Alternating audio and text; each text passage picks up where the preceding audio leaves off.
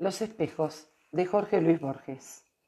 Yo, que sentí el horror de los espejos, no solo ante el cristal impenetrable donde acaba y empieza inhabitable un imposible espacio de reflejos, sino ante el agua especular que imita el otro azul en su profundo cielo, que a veces raya el ilusorio vuelo del ave inversa o que un temblor agita.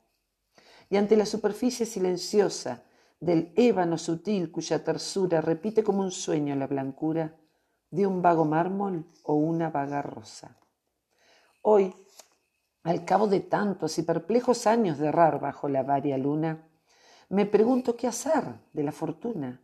Hizo que yo temiera los espejos, espejos de metal enmascarado, espejo de caoba que en la bruma de su rojo crepúsculo disfuma ese rostro que mira y es mirado.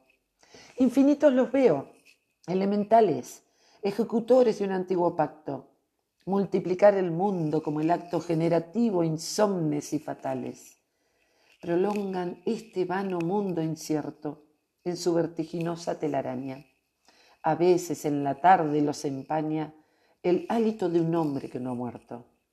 Nos acecha el cristal. Si entre las cuatro paredes de la alcoba hay un espejo, ya no estoy solo, hay otro, hay el reflejo que arma en el alba un sigiloso teatro.